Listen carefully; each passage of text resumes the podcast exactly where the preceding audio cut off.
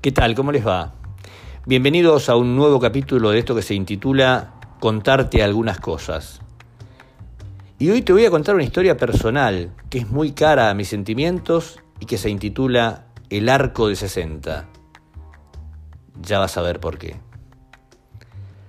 Hasta 1978, para mí el fútbol era un mero espectáculo radial, o básicamente algo que se transmitía por radio. Mi viejo era de San Lorenzo, mi mamá de Racing y mi abuelo también, académico. Y escuchaban los partidos por radio. No me atraía el fútbol porque, como no lo podía ver, no entendía mucho qué contaban esos relatores, como José María Muñoz, Parnizari y demás en esa época. Hasta que en ese año, justamente, 78, llega el Mundial y ahí sí vi fútbol. Porque pasaba algo, no había fútbol televisado, o si lo había era muy pobre. Termina el Mundial y más allá del triunfo deportivo de Argentina, yo me enamoré del juego.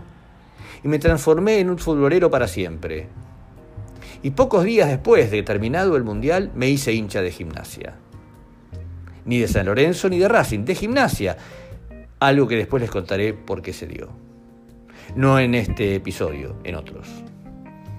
Lo cierto es que mi viejo, a partir de mi decisión deportiva, me empezó a llevar a ver a gimnasia. Y todavía recuerdo vagamente ese primer encuentro. Un día de invierno, de noche, pero no era una jornada gélida, no era una jornada fría. Jugábamos contra Argentinos Juniors, que entre otros elementos contaba con Diego Armando Maradona en su plantel, y ese día jugó ese partido que yo les comento. Arrancó el partido y entramos con mi viejo por la cabecera de 60, la que da espaldas a la calle que lleva ese mismo nombre. Cuando se estaba por terminar el primer tiempo, Eduardo Solari, mi ídolo de la infancia de gimnasia, hace un gol sobre el arco de 60. 1 a 0. Pero en el segundo tiempo, Argentinos empata casi sobre el final con un gol sobre el arco de 60. Es muy probable que en el regreso a casa, tomando un colectivo, con mi padre no hayamos hablado demasiado sobre el resultado final, porque si no esta historia no tendría sentido que se las cuente. Para mí el partido había terminado uno a uno, goles de Solari y alguien más de argentinos. Y así lo creí hasta que pasaron 20 años. Saltamos del 78 al 98 y tengo la primera conexión a internet de mi vida. Y lo primero que hice fue buscar información sobre gimnasia, pero específicamente sobre ese partido, porque yo no recordaba qué día exacto había sido. Me encuentro con que había sido un 30 de julio de ese año, 78, pero que Gimnasia había ganado 1 a 0. Con gol de Solari, claro, el que yo recordaba, el gol de mi ídolo. ¿Qué pasó con el gol de Argentinos? Me pregunté ahí. Me puse a buscar en las precarias páginas web que había en esa época y todas decían lo mismo. Ese partido jugado el 30 de julio de 78, Gimnasia le había ganado en el Bosque 1 a 0 con gol de Solari en el arco de 60. Pensé que mi corta edad me había jugado una mala pasada y que había imaginado un gol de argentinos.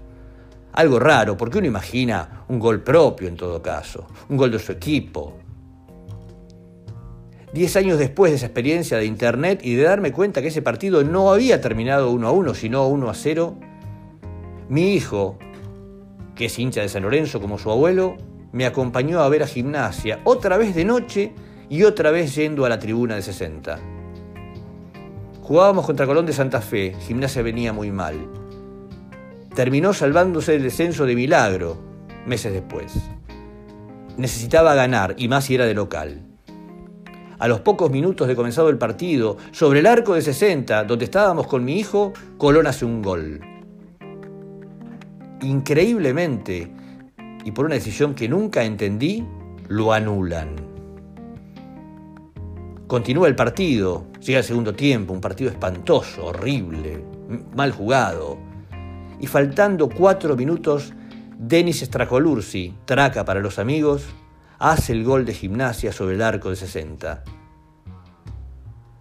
Transcurren los últimos instantes del partido, finaliza y gimnasia gana 1 a 0. Cuando termina el partido, mi hijo me abraza y me dice, papi, menos mal que empataron, que es importante para gimnasia esto. Y yo le dije, hijo, no, ¿cómo empatamos? Ganamos, ¿no viste el gol de Traca recién en este arco, en el arco de 60, donde estábamos nosotros? Y mi viejo, y mi hijo me dice, papi, ¿y el gol de Colón?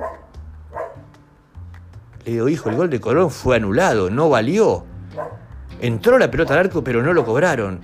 Y fue en ese preciso instante en que me di cuenta que Argentino Junior sí había hecho un gol aquel 30 de julio del 78, pero que por algún motivo lo habían anulado y sobre el mismo final del partido.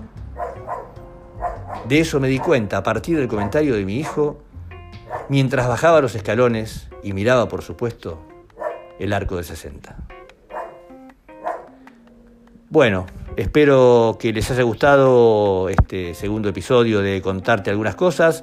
Nos reencontramos en cualquier momento. Nos escuchamos y nos devolvemos algunas cositas, ¿por qué no? Estamos abiertos a eso. Nos estamos escuchando. Muchas gracias. Chao.